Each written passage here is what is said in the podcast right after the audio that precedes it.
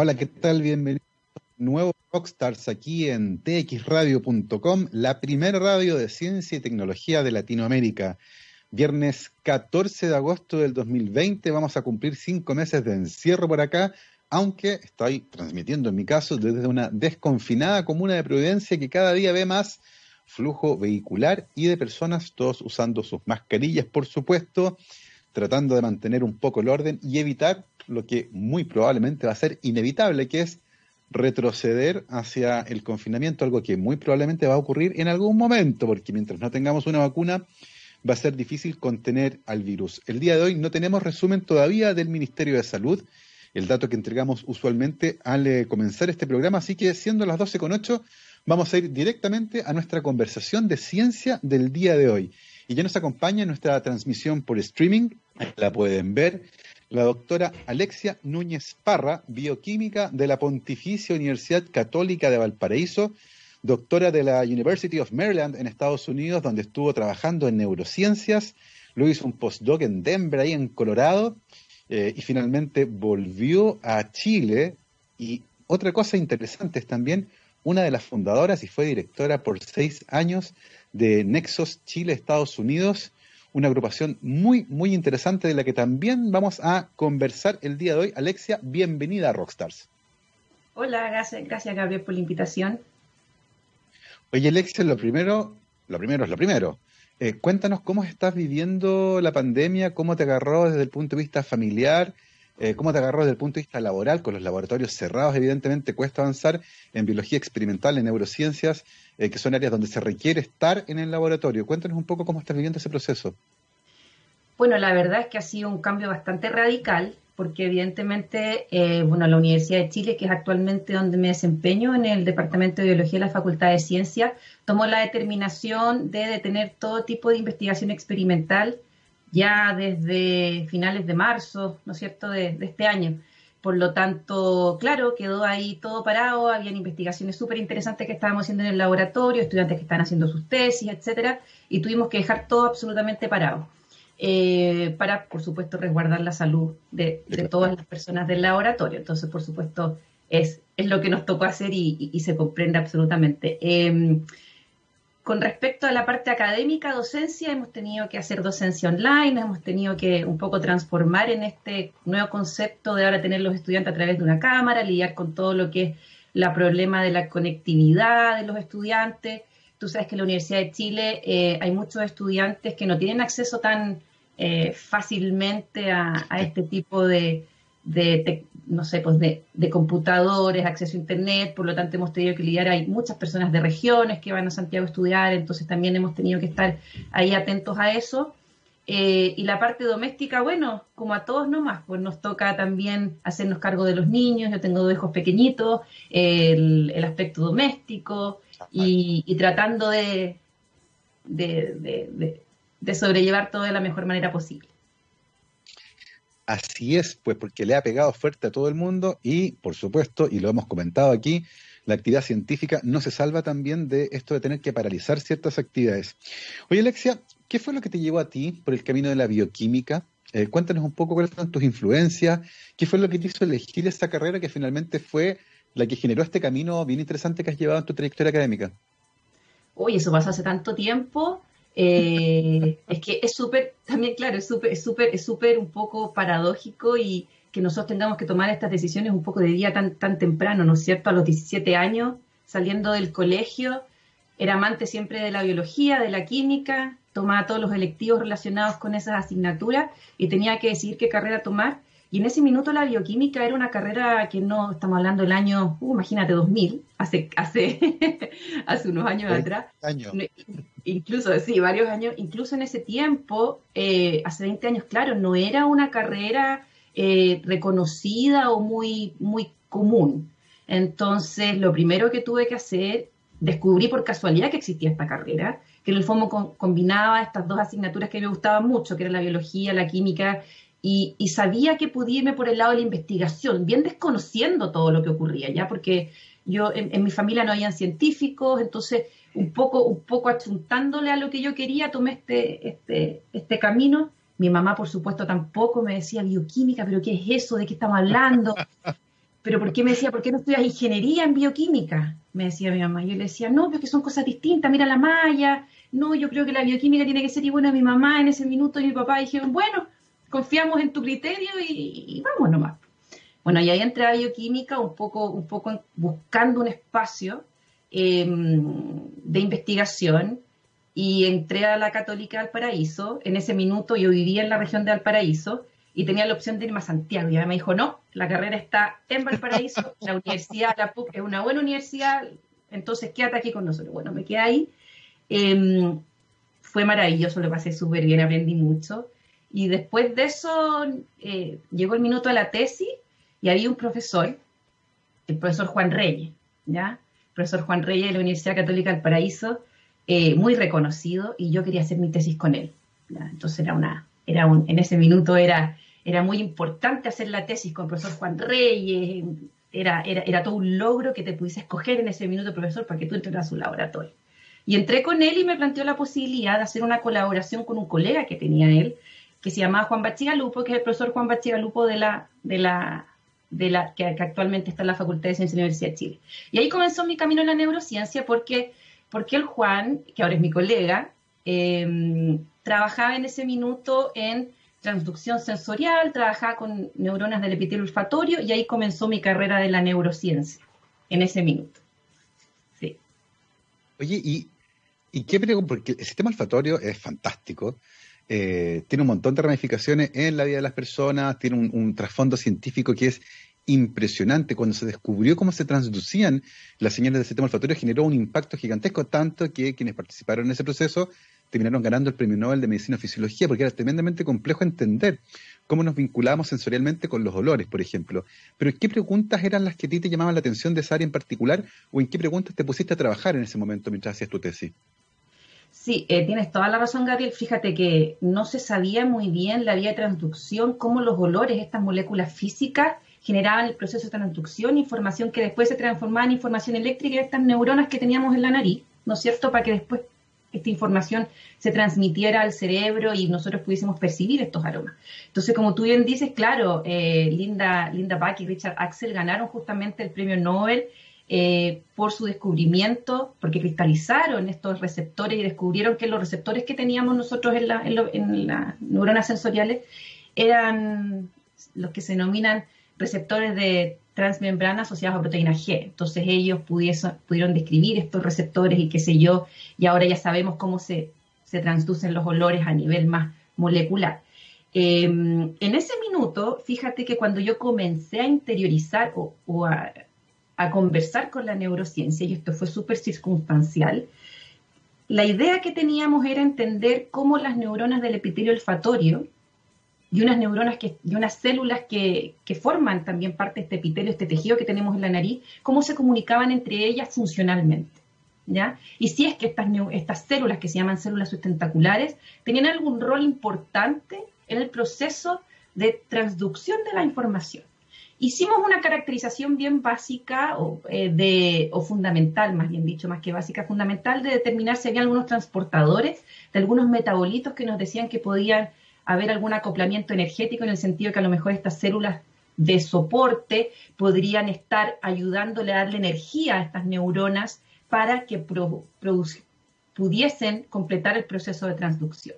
Y eso fue lo que escribimos y fue bastante en ese minuto controversial, porque nosotros planteamos la idea de que estas neuronas sensoriales no solamente eh, tomaban glucosa que difundía desde los vasos sanguíneos, sino que nosotros encontramos que había unos transportadores que parece que estaban afuera, en el cirio, en la parte apical de estas neuronas, que podían estar captando glucosa del moco, del moco que tenemos nosotros para tener energía fácil para poder hacer el proceso de transducción. Y estuvimos ahí peleando harto con el editor, me acuerdo de la revista en ese minuto, que no nos dejaba publicar y finalmente no nos dejó publicar ese, ese hallazgo mientras no tuviésemos muchas otras pruebas y publicamos todo el resto de la historia. Y después Juan Bachigalupo en su laboratorio continuó este proceso de, de, investigación y hoy día ya está sumamente comprobado que efectivamente la glucosa que absorben los cilios de las neuronas olfatorias viene del moco. Bueno, Así comenzó esa historia y después ocurrió que em, surgió la oportunidad de irme a Estados Unidos a hacer mi doctorado. y yo ya quería comenzar a comprender el proceso de la percepción olfatoria desde el punto de vista del sistema nervioso central. Y ahí fue cuando eh, me incorporé al laboratorio de un chileno que estaba en ese minuto instalado y radicado en Estados Unidos, Ricardo Araneda, em, en la Universidad de Maryland, y ahí comencé a trabajar en mi tesis doctoral, ahora en la primera región del sistema nervioso central que recibe proyecciones de, estas neuronas del epitelio, para entender qué pasaba a nivel de circuito ahí. Y encontramos eh, ideas bastante interesantes de cómo algunas redes inhibitorias, excitatorias juegan un rol importante en la discriminación de olores. Y de ahí, después de que, de que vimos qué ocurría en esta primera región, quise seguir profundizando un poco más los aspectos de la percepción que ocurría ya a nivel cortical, ya de la corteza olfatoria. Entonces fui pasando como por todas las áreas y cuando ya quise seguir entendiendo cómo afectaba la toma de decisiones, la percepción de olores, me fui a trabajar con Diego Restrepo a la Universidad de Colorado.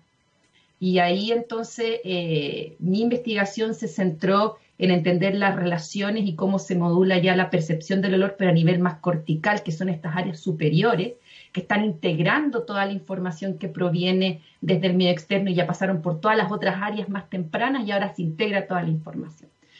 Así que ese fue mi viaje y después, bueno, retorné a Chile y ahora justamente estoy trabajando en algunos de esos aspectos desde punto de vista eh, más eh, a nivel cortical, pero también contestando la pregunta a nivel celular. Entonces estoy tratando de integrar todo el aprendizaje de mi proceso y, lo estamos implementando y ya está implementado aquí en Chile y estamos evaluando algunas preguntas con las que podemos conversar ahora a diferentes niveles interesante este recorrido por el...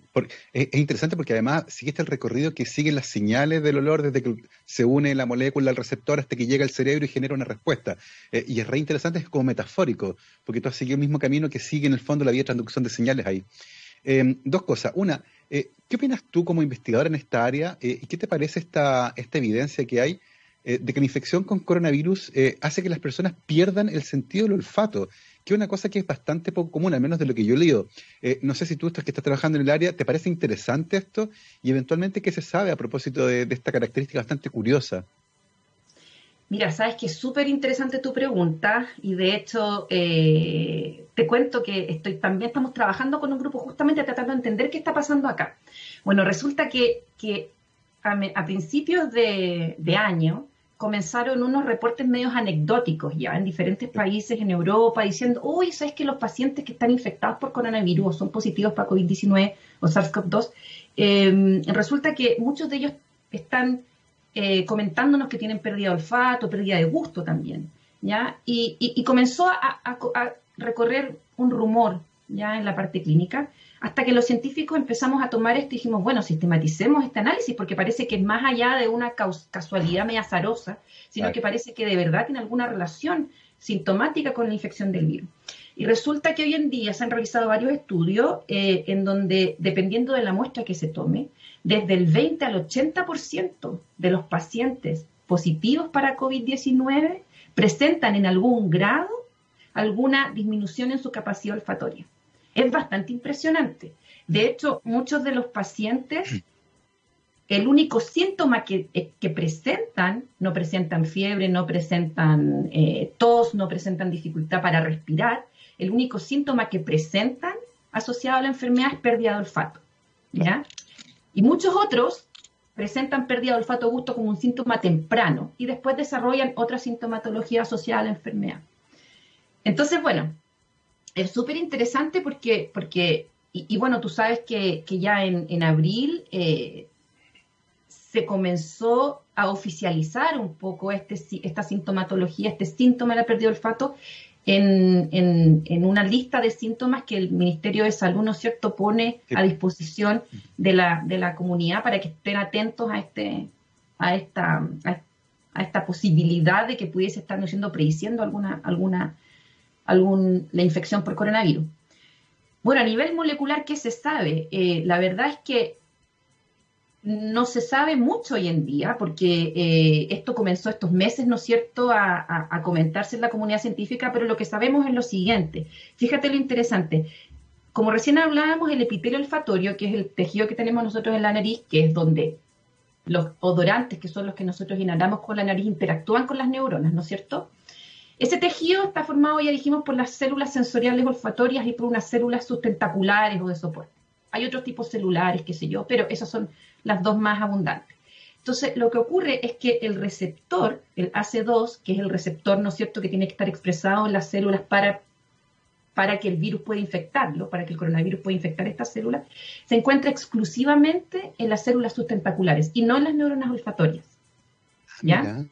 Entonces se han generado una serie de teorías con respecto a por qué la pérdida de olfato, si es que no son las neuronas sensoriales las que estarían estando infectadas eh, por, el, por el virus.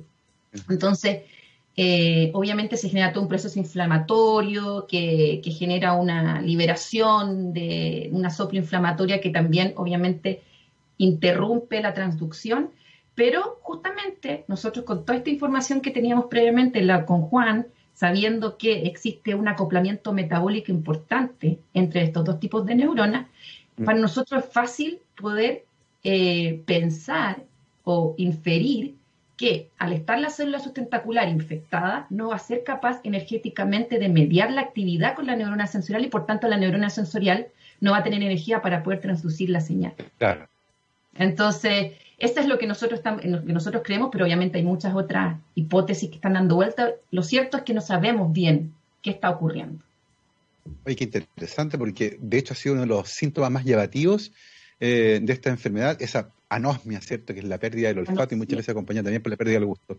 Y otra cosa interesante de tu recorrido es que parte importante de él se hizo en Estados Unidos, eh, un país que ha recibido a muchísimos científicos jóvenes chilenos que han estado en distintas universidades, lo que generó después de un tiempo en ti y en otras personas una preocupación con respecto a cómo empezar a generar colaboraciones, redes de apoyo muchas veces, estudiantes que estaban solos, que tenían problemas con las visas, con sus contratos, con sus tesis, con CONICIT muchas veces y el pago de las becas, y por lo tanto hacía falta generar una suerte de red de apoyo.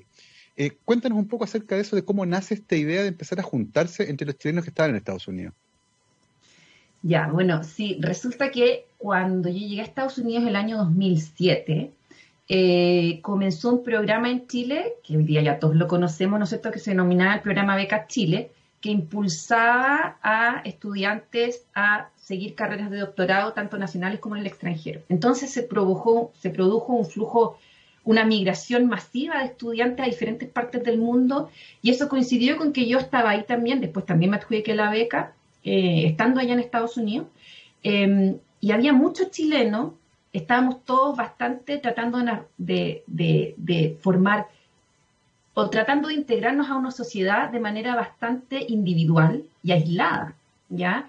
Y es, bastante complejo llegar, a, por supuesto, a un, a un, a un país con, con, una cultura totalmente diferente a la de nosotros, un idioma totalmente la de distinto al de nosotros.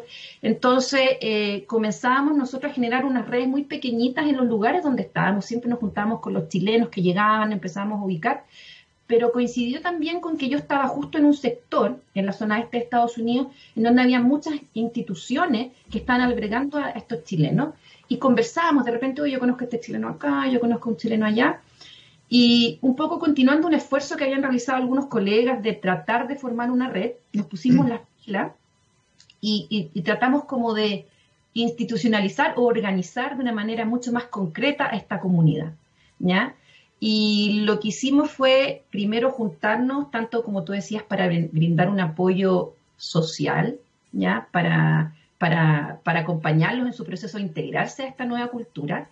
Y también eh, generamos espacios en donde podíamos em, educarnos entre todos, colaborar científicamente, por un lado, generar redes de colaboración científica, pero por otro lado, estar siempre atentos y discutir sobre las políticas científicas de Chile eh, y em, ver alternativas y trabajar para tener un proceso de reinserción para los que lo queríamos exitoso.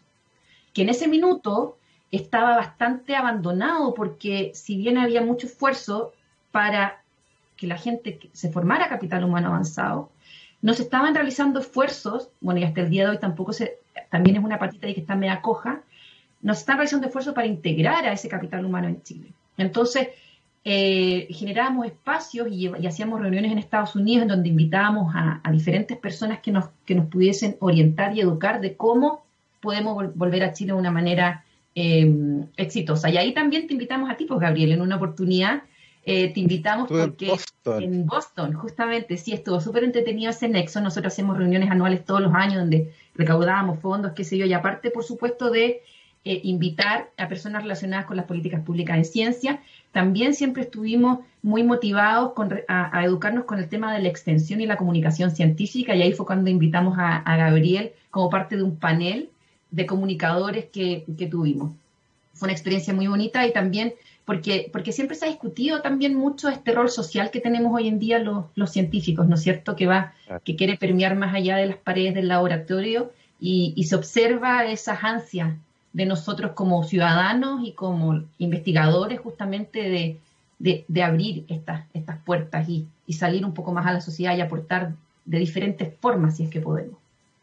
Exactamente, y además como una buena forma de generar esta comunidad preocupada por, y de hecho lo conversamos, fue uno de los temas de conversación, yo recuerdo, más importantes que tuvimos que tiene que ver con la retribución y cómo organizarla de manera adecuada para quienes se formaron fuera de Chile con fondos del Estado, pudieran volver, que era algo que era obligatorio, pero volver en buenas condiciones, no volver sencillamente porque tenían que volver, y eso también es parte de una discusión re interesante porque vamos a ir a una pausa musical, pero a la vuelta, esto de volver, vamos a hablar justamente de la vuelta de Alexia a Chile, eh, de cómo se gesta, de, esto que implica después de estar tantos años en Estados Unidos, eh, venirse a Chile a armar un laboratorio, qué pasó con Nexos, cómo sigue conectada, cómo ve a la comunidad de estudiantes chilenos que siguen en Estados Unidos y las preguntas científicas, por supuesto, que están todavía rondando en su cabeza. Te voy a invitar a que vuelvas al colegio, bueno, en mi caso, a la universidad. En este día gris vamos a escuchar a los Google Dolls. Esto se llama Name. Vamos y volvemos. Estamos de vuelta aquí en rockstarsentxradio.com, científicamente rockera, transmitiendo acá en tiempos de pandemia, alejaditos todos.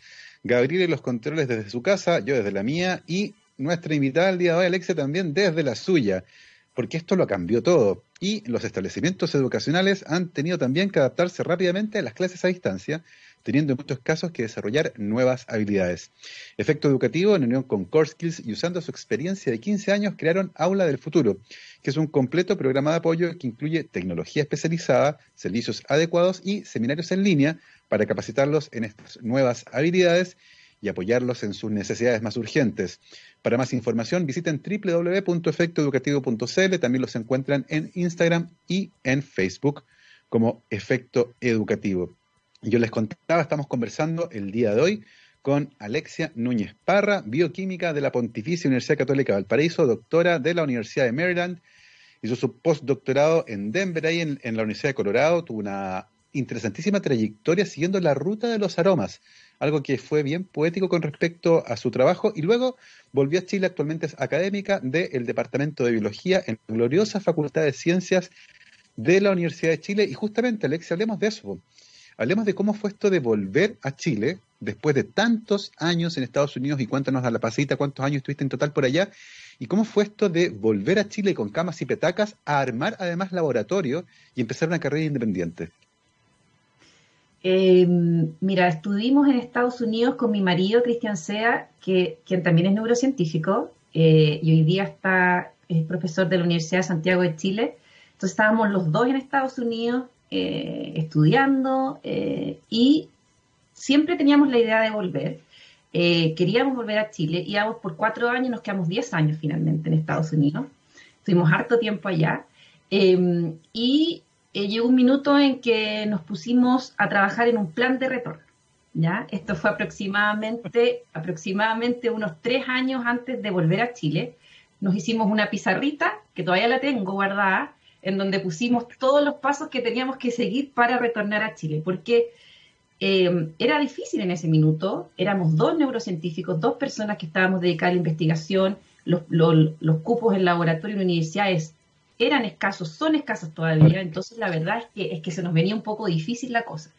Bueno, por eso también decidimos quedarnos tantos años para tener un currículum apropiado también para ser competitivos en Chile y no volver eh, cuando todavía sabíamos que a lo mejor eh, nos iba a costar mucho insertarnos. Entonces Nexus también obviamente nos acompañó en ese proceso porque eh, durante todas las reuniones anuales eh, siempre teníamos como invitado al científico insertado exitosamente en Chile. ¿Ya? Entonces nosotros invitábamos a nuestra reunión, aparte de todos nuestros paneles de discusión política, de ciencia, invitábamos al científico, al científico retornado, exitoso. Entonces, invitábamos a un científico en Chile que nos contara cómo lo había hecho para volver a Chile, cuáles eran los pasos que había seguido, cómo sabía que estaba una red de colaboración, cómo había hecho sus contactos para poder obtener una posición. ¿Ya? Entonces, porque fíjate que muchas veces eh, tú puedes tener una carrera eh, muy exitosa, pero si no sigues un plan de acción, eh, no, va a ser fácil insertarse en, en este medio. Entonces, había que tener las dos cosas en el fondo, una buena, una buena red de contactos y una buena carrera científica. Entonces empezamos a trabajar en eso y los últimos tres años antes de, de insertarnos, cada vez que veníamos a Chile de vacaciones, entre comillas, nos paseamos por todas las universidades de Chile dando charlas, los dos en la Austral, en la Católica del Paraíso, en la Universidad de Chile, en la USACH dábamos charlas, llamados por teléfono. Entonces la verdad es que veníamos a nuestras vacaciones a conversar con gente, mostrar lo que estábamos haciendo, nuestras habilidades, lo que queríamos para el futuro, etcétera. Y, eso lo hicimos por aproximadamente tres años, hasta que eh, tuvimos que tomar la determinación segura de volver y escribimos un proyecto en ese minuto, bueno, hasta el día de hoy son los fondos de iniciación. ¿Ya? Entonces postulamos a, este fondo de iniciación y tuvimos la fortuna de que ambos nos adjudicamos esos fondos de iniciación. Entonces eso nos abrió las puertas para una, inserción académica eh, que podía tener algún, algún éxito en ese minuto.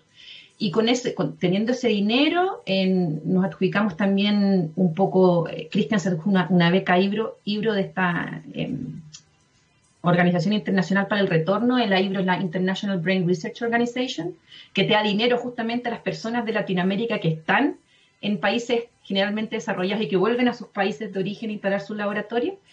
Y también hicimos una campaña muy chistosa, que ahora es como media chistosa, en donde le pedimos a todos los laboratorios que conocíamos en Estados Unidos que por favor nos regalaran equipos y nos donaran equipos de investigación. Nosotros llegábamos a Chile y no teníamos absolutamente nada.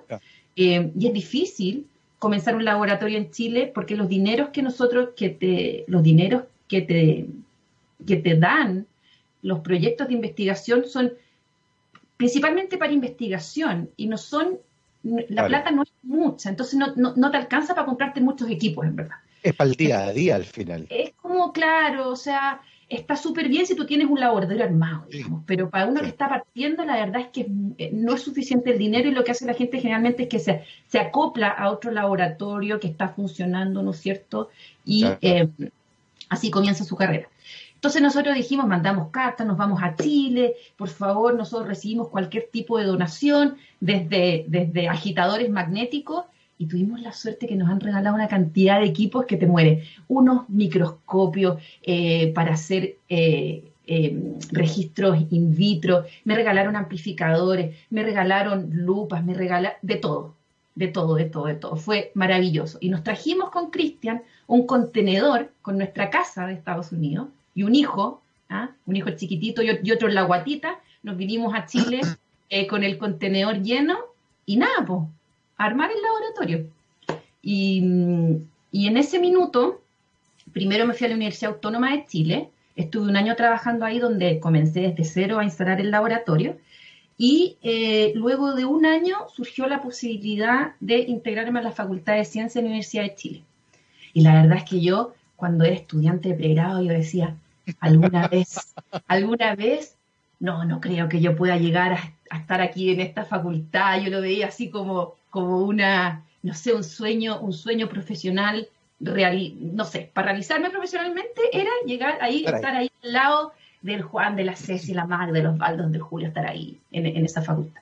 Y resulta que nada, pues surgió la posibilidad, em, me adjudiqué en ese minuto un proyecto de inserción en la academia, que, em, que, es un fondo gubernamental también de CONICIT, en el que te pagan el sueldo por tres años. Entonces las universidades, a través de este, de, este, de, esta, de este fondo, te incorporan gradualmente y luego ellos toman la responsabilidad de pagar tu sueldo, digamos. Entonces este se llama un proyecto PAI, de de Inserción en la Academia. Así que con ese fondo me fui a la Universidad de Chile em, y ya, claro, ya estoy en mi tercer año del PAI, este sería el último y bueno, después la universidad obviamente toma esa responsabilidad. Así que me cambié, de laboratorio, que también fue todo un mundo, porque cambiarse dos veces en dos años fue, no fue fácil, pero estoy muy contenta porque, porque la verdad es que, bueno, los colegas ahí son todos muy, eh, tienen un conocimiento, te ayudan, te aportan, eh, eh, es, un, es, un, ambiente laboral con sus falencias, ¿no es cierto?, como en todas las instituciones públicas que pueda haber, pero, pero la verdad es que yo me siento muy a gusto y, y me encanta la gente con la que trabajo, estoy, estoy, estoy bien cómoda ahí. Tremendo viaje, es súper heavy, particularmente cuando quienes han pasado mucho tiempo fuera de Chile, en Europa, en Japón, Estados Unidos, en Canadá, eh, y vuelven muchas veces al país con muy poco más que la idea, el proyecto y, eventualmente hacerse un espacio. Y en el caso tuyo, Alexia, eh, y después de este recorrido que nos diste por, eh, por, las distintas preguntas que te fuiste haciendo en diferentes etapas de tu camino académico, ¿cuáles son las preguntas que ahora mismo están ustedes explorando en el laboratorio? Bueno, después de, haber pasado justamente por mi postdoc, me, siempre me llamó la atención la neurociencia de sistemas, que es a lo que me dedico hoy en día, que es en el fondo evaluar cómo los circuitos neuronales procesan información, pero ya a nivel sistémico, cómo se integra toda esta información para generar una toma de decisiones, una acción. ¿ya? Entonces, eh, continúo comprendiendo eh, cómo se procesan los sentidos, el sistema olfatorio en particular lo utilizo como modelo principal, no exclusivo, pero, principalmente nos enfocamos en, el laboratorio, en el sistema olfatorio, y entendemos cómo se procesa esa información ya en la corteza piriforme, en la corteza olfatoria. Y no solamente eh, tratamos de estudiar cómo se procesa la información a nivel de la corteza, sino que vemos cómo otras áreas están influyendo en esta percepción del, aroma. Y también comparamos esta codificación olfatoria y cómo se produce en un, en un individuo neurotípico, silvestre, lo comparamos con un modelo eh, experimental que tenemos en el laboratorio de síndrome X frágil. ¿ya? El síndrome X frágil es un síndrome que se caracteriza, es, es, es, la causa monogenética de autismo más común en el mundo y la primera causa genética de discapacidad intelectual en seres humanos. Y se genera por la mutación de un gen particular que es el gen FMR1. Eh, entonces nosotros tenemos en el laboratorio un modelo de este, de, este, de este síndrome, porque curiosamente también estos individuos que presentan, que tienen síndrome X frágil, son hipersensibles, tienen una sensibilidad alterada a diferentes tipos de estímulos, ya sea tacto, olfato, audición, etc. Entonces, nosotros vemos las alteraciones en los circuitos neuronales que podrían estar explicando de alguna forma estas alteraciones y estas hipersensibilidades, ¿ya? O alteraciones en la sensibilidad, que a veces también son hiposensibilidades. Entonces nosotros tenemos estos dos modelos y tratamos de comparar justamente qué es lo que está ocurriendo a nivel de los circuitos neuronales. Eso parece fascinante porque hemos leído y hemos escuchado muchas historias sobre personas que tienen una hipersensibilidad sensorial asociada además a otros desórdenes del comportamiento y son estas personas que usualmente no soportan la ropa o no soportan ciertos olores o no soportan ciertos sonidos. Y por tanto hay un vínculo interesante entre el estímulo sensorial y un comportamiento que claramente tiene una magnitud que va mucho más allá de lo que usualmente uno debería tener. Y eso ciertamente produce problemas sociales porque hay interacciones entre esas personas y el entorno que para otras personas puede ser incomprensible cómo estos otros individuos tienen una sensibilidad exagerada con respecto a esos estímulos. Así que parece un, un vínculo bien entretenido entre, entre, entre estas vías. Eh, ¿Cómo vislumbras en ese sentido, en, en, en, la investigación que estás haciendo, que, que es bien, amplia? Estás integrando un montón de vías distintas, un montón de conocimientos diferentes, eh, complejizando ciertamente las preguntas. Eso es algo típico del avance científico, ¿cierto? Me acabo entendiendo los detalles, pues ir ampliando un poco el horizonte de búsqueda. Eh, ¿Cómo vinculas tu investigación hoy en día en Chile en esa área con lo que dejaste en Estados Unidos y la vinculación que mantienes todavía con tus colegas allá y con los chilenos que se quedaron?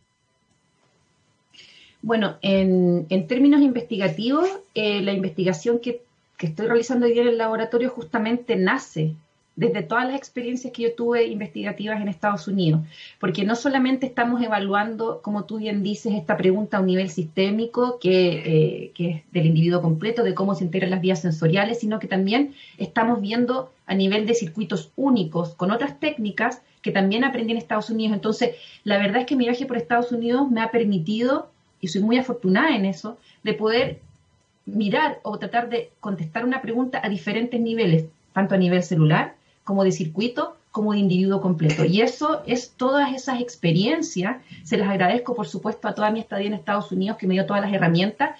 Y también las técnicas que hoy día estamos utilizando en el laboratorio son técnicas de fronteras que aprendí en Estados Unidos y que he tenido la posibilidad de, de justamente instalar y desarrollar en Chile, como por ejemplo técnicas de optogenética, técnicas que, bueno, tiene, quizás son para otro día, ¿no es cierto?, para que las vamos a conversar, pero optogenéticas, registros en vivo, etcétera, son, son técnicas de frontera que me permitió justamente en esta estadía en Estados Unidos instalarlas en Chile. Y la verdad es que también he tenido la fortuna de mantener una relación, tuve mentores bastante, em, bastante buenos yo. Ya todos mis mentores, tanto, tanto en, en el doctorado y el postdoctorado, son científicos eh, brillantes y con una disposición y un altruismo maravilloso y siempre están dispuestos a ayudar a venir a Chile. Han venido ambos a, dar charlas, a conversar con los estudiantes en Chile. La verdad es que tratamos de mantener harto vínculo, ¿ya? Y, ahora, a medida que la carrera obviamente también va progresando, el vínculo es mucho más colaborativo, ¿no es cierto? En donde se trabajan en, tratamos de trabajar y plantear proyectos en conjunto, etcétera. Ahora, con respecto a la gente de Nexos que está en Estados Unidos también, eh, la verdad es que, es que ha sido bastante entretenido. Hoy en día Nexos está dirigido por otro equipo, ¿no es cierto? Está, está Rodrigo, está Marcelo Díaz Bustamante, hay una serie de personas, la Carolina, etcétera, que son todos científicos brillantes y motivados también que están en Estados Unidos, ya sea dedicándose al área académica o bien en la industria farmacéutica, pero todos realizando investigación y han tomado este proyecto y la verdad es que le han dado otra, otra mirada, esta es ahora Nexos, eh, también con los tiempos, ¿no es cierto? Las organizaciones son dinámicas, van cambiando, y si bien siempre mantienen la misma misión y misión, eh, hoy día está muy enfocada en la extensión, en la comunicación de la ciencia, eh, estamos haciendo una serie de, incluso hasta un podcast, están saliendo ahora, Nexos está, está incluso con podcast, con cápsulas de video para llegar a la comunidad escolar, etcétera y, los chicos siguen trabajando, yo, yo obviamente me mantengo un poquito más atrás, yo, yo los apoyo en lo que puedo apoyarles y, trato de, compartir con ellos sus experiencias, pero ahora son ellos los que están manejando Nexo, están haciendo maravilloso. Y, y seguimos en contacto y tratamos de mantener todavía. Tenemos ahora el año pasado con Constanza Vázquez, eh, lo que hicimos fue fundar Nexos Chileusa en Chile, ¿ya? Entonces ahora tenemos una fundación Nexos Chileusa acá en Chile, justamente con el objetivo de generar espacios más bilaterales de comunicación, tanto en territorio chileno como en territorio eh, de Estados Unidos. Y obviamente, bueno, nos tocó un año difícil, todos sabemos, estallido social, pandemia, y eso está un poco ahí en stand-by, status quo, pero tenemos la intención de retomarlo para justamente generar proyectos eh, bilaterales más eficientes. Oye, y en ese sentido, y te lo pregunto ahora como una investigadora independiente, instalada en una facultad de ciencias de las más importantes que hay en Chile, y con una visión crítica con respecto al papel del Estado en la implementación de una política pública como Becas Chile. Eh, porque uno puede leer, y uno, uno que ha estudiado la historia este tipo de iniciativas sabe que Nexos Chile nace básicamente en un entorno en el que el retorno se le dejó a quienes habían adjudicado la beca. No hubo el Estado nos generó una red que permitiera cumplir con uno de los compromisos más complejos de la beca, que era volver a Chile. Y en ese sentido, Nexos se hizo cargo de ese vacío que había ahí. Eh, ha, pasado el tiempo. Eh, ¿Compartes esa visión crítica con respecto a una política pública que tal vez fue armada sin tener en cuenta todo lo que se le estaba pidiendo a los estudiantes y que a veces volver es tremendamente complejo? y más aún teniendo en cuenta que muchos de quienes volvieron eh, a un país con una oferta académica muy limitada, terminaron trabajando en otras cosas que no estaban relacionadas con su formación. Eh, ¿Cuál es tu visión eh, acerca de eso? Bueno, sí, yo comparto absolutamente lo que tú estás diciendo. Justamente en, los años en donde nosotros fundamos Nexo, nosotros tuvimos que hacernos cargo de educarnos, como tú decías, y, y, generar nuestras propias vías y conexiones para el retorno, porque el Estado, si bien nos proporcionó una beca y a muchos la posibilidad de estudiar en el extranjero, tenía esta patita suelta eh, que yo no sé si es que no se pensó o se pensó que, que, el mismo mercado iba a comenzar a, incorporar a estos científicos que masivamente salieron. Si estamos hablando que de un minuto habían ciento y después había miles en el extranjero. Ahora un minuto, o sea, no estamos hablando. Claro, no estamos hablando de, de, decenas, estamos hablando de miles. Entonces, evidentemente, un sistema como el chileno, que es bastante limitado, ¿no es cierto?, con plazas científicas muy escasas y muy competitivas, para mí era como de perogrullo asumir que, por supuesto, no iban a haber todos los, lugares eh, para recibir a toda esta gente que estaba formada y que obviamente eh, tenía, eh, eran expertos en su área y muy valiosos también, porque generalmente, o sea, estamos hablando de capital humano muy valioso, muy enriquecedor. Y con esta política pública que era obligatoria hasta el día de hoy, es obligatoria que uno tiene que retornar a Chile para retribuirle al país y era muy estricta, ahora se ha flexibilizado un poquito gracias justamente al trabajo de muchos científicos que han, han, peleado para que se flexibilice un poco los tiempos, uno terminaba su beca y debía retornar a Chile en un plazo de meses, creo que un año era. Y tenías que volver. No importaba si te ganabas otra beca para seguir especializándote con fondos extranjeros, no importaba si podías quedarte un par de años para eh, poder tener alguna posición allí después, no, era inflexible, tenías que retornar a Chile. Después, eh, evidentemente, ahí ocurrió que hubo mucha gente que tuvo que volver eh, por, también bajo amenaza judicial, ¿no es cierto? Esto también no era, no era, no era tan simple porque había amenaza judicial de cobro de, toda esta beca si es que no se cumplían con las condiciones. Entonces, bueno, por lo mismo nosotros tuvimos que comenzar a, generar estos espacios que, creo les, les, sirvió a mucha gente para poder entender cómo tenía que hacerlo para volver. Eh, y estamos orgullosos en Nexos de eso. Em, y como te decía, es una pelea, no es una pelea, es una discusión que se está dando hoy en día y, hoy día yo creo que ya las autoridades se están dando cuenta de que la retribución más exitosa no es necesariamente la retribución física de volver al país, sino que muchas veces una retribución exitosa, que es lo que estamos buscando, ¿no es cierto? Que es aumentar las posibilidades de generar ciencia de impacto en Chile, que es aumentar las posibilidades de generar innovación, que es la eh, eh, el aumentar las posibilidades de formar a, capital en Chile, se puede generar quizás de una mucha mejor manera cuando el científico chileno está en otro país, con otra red y con otras conexiones. Entonces yo creo que mientras se mantenga un vínculo claro y establecido con Chile, la retribución no necesariamente debe ser física. Pero esa es una discusión que estamos dando y esperamos y esperemos que también las autoridades comprendan que en el mercado que tenemos podemos sacarle mucho más provecho incluso a la gente que estamos formando, estando no necesariamente acá. Exactamente, que fue una discusión, de hecho, hace cinco años atrás y se empezó a cambiar estas formas de retribución porque evidentemente obligar a alguien a que vuelva a Chile a tener un trabajo no relacionado a lo que se formó versus tenerlo, por ejemplo, en Estados Unidos, generando redes de contacto, colaboraciones, un laboratorio al cual ir y generar redes de apoyo dentro de Estados Unidos, parece muchísimo más sensato.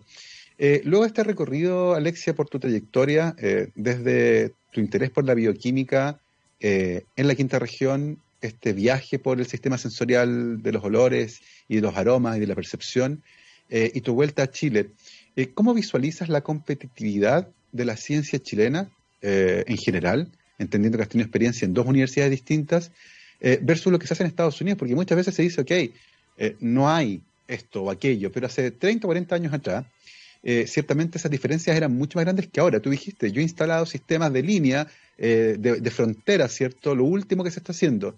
Eh, en ese sentido, ¿cómo visualizas el futuro de la ciencia chilena, particularmente en tu área? ¿Es una ciencia competitiva? ¿Cuántos más recursos hacen falta?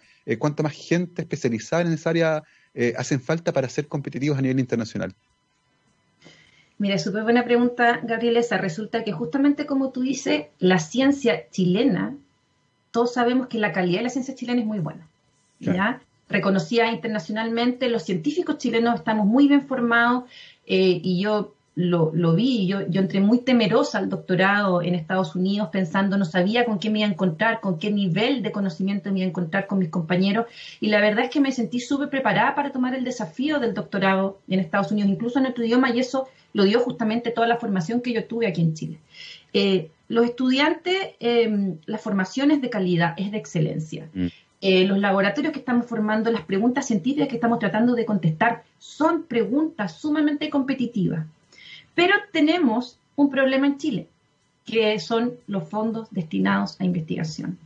Mientras no tengamos los fondos adecuados para implementar todas las ideas que nosotros como científicos queremos implementar en Chile, la verdad es que siempre vamos a ir un poquito atrás. Siempre mm. vamos a ir un poquito atrás. Tenemos el capital, tenemos las ideas, tenemos el, el expertigo, el know-how, pero no tenemos los recursos suficientes. Entonces hoy en día en Chile hay laboratorios que se caracterizan, son laboratorios muy grandes que están compitiendo uno a uno con los mejores laboratorios del mundo. Pero son contados con los dedos. ¿no es cierto? No, no, tenemos ese, ese, ese, ese número de laboratorios no está masificado y no por falta de talento, no por falta de, experiencia, no por falta de ideas, sino que por falta de recursos, porque los recursos son muy limitados. Entonces, cuando uno compara un grant, por ejemplo, de Chile versus un grant de Estados Unidos, un gran competitivo como el de Chile es un Fondes irregular, ¿no es cierto? Es uno de los gran, más competitivos clásicos de Chile. El Fondes irregular es un proyecto que uno postula para obtener recursos para la ciencia. En Estados Unidos se llama Arrow One, ¿ya? Mm. Que es el mismo, la misma tipo, muy competitivo, etcétera. Estamos hablando de 250 mil dólares al año en Estados Unidos para realizar investigación versus, no sé, 80 mil dólares, no sé cuántos son, 55 millones de pesos en dólares más o menos. No sé, anda es 10 veces menos. No, como un tercio menos, diría yo. Como un tercio, un tercio creo que son un tercio menos de. Entonces, incluso fíjate que en Estados Unidos, cuando. Sí, son 70 mil dólares al año. 70 mil dólares, claro, es como un tercio. Entonces, bueno, esto. Y imagínate también cuando una persona está comenzando su laboratorio, una persona recién contratada en una universidad, allá en Estados Unidos tienen los Startup Package, que son con el dinero con el que te reciben para que tú, como investigador joven, comiences y te instales y te dan, y en algunas universidades es de un millón de dólares. En algunas universidades. Entonces, estamos hablando de un millón de dólares versus dos millones de pesos en Chile. Si es que las universidades te, dan un poco de dinero para hacerte una mesita ya, eh, o sea, las diferencias son abismantes. Entonces, evidentemente, cuando partimos con esas diferencias de oportunidades, ¿no es cierto? Es clásico, como en todo, uno tiene que ponerle mucha más motivación, mucha más energía, y lo hacemos los chilenos. Pero bueno, la discusión del, del, de la, del ah, financiamiento es, largo, y, pero, pero claro, ese yo creo que es una de las, de las piedras de tope que estamos teniendo en este minuto. Exactamente, y que apuntamos y esperamos que la contingencia nos enseñe que un país que hace ciencia puede hacer tecnología, algo que aprendimos durante la pandemia, y que ese debe, debería ser el camino para el desarrollo de Chile. Se nos pasó la hora volando, son las 12.59 y le queremos agradecer a la doctora Alexia Núñez Parra que nos acompañó el día de hoy en Rockstars, aquí en txradio.com, actualmente académica de la que miraba con ojitos brillantes el Departamento de Biología, la Facultad de Ciencias de la Universidad de Chile. Alexia, muchísimas gracias por habernos acompañado el día de hoy. Muchas gracias, Gabriel, lo pasé súper bien. Muchas gracias. Muchas gracias a todos, los, a todos quienes nos escuchan. Gracias a Gabriel también, el otro Gabriel, el bueno, por supuesto, que lleva el programa a todos ustedes porque está ahí en los botones. Hoy día es viernes, que no se les olvide, viernes 14 de agosto.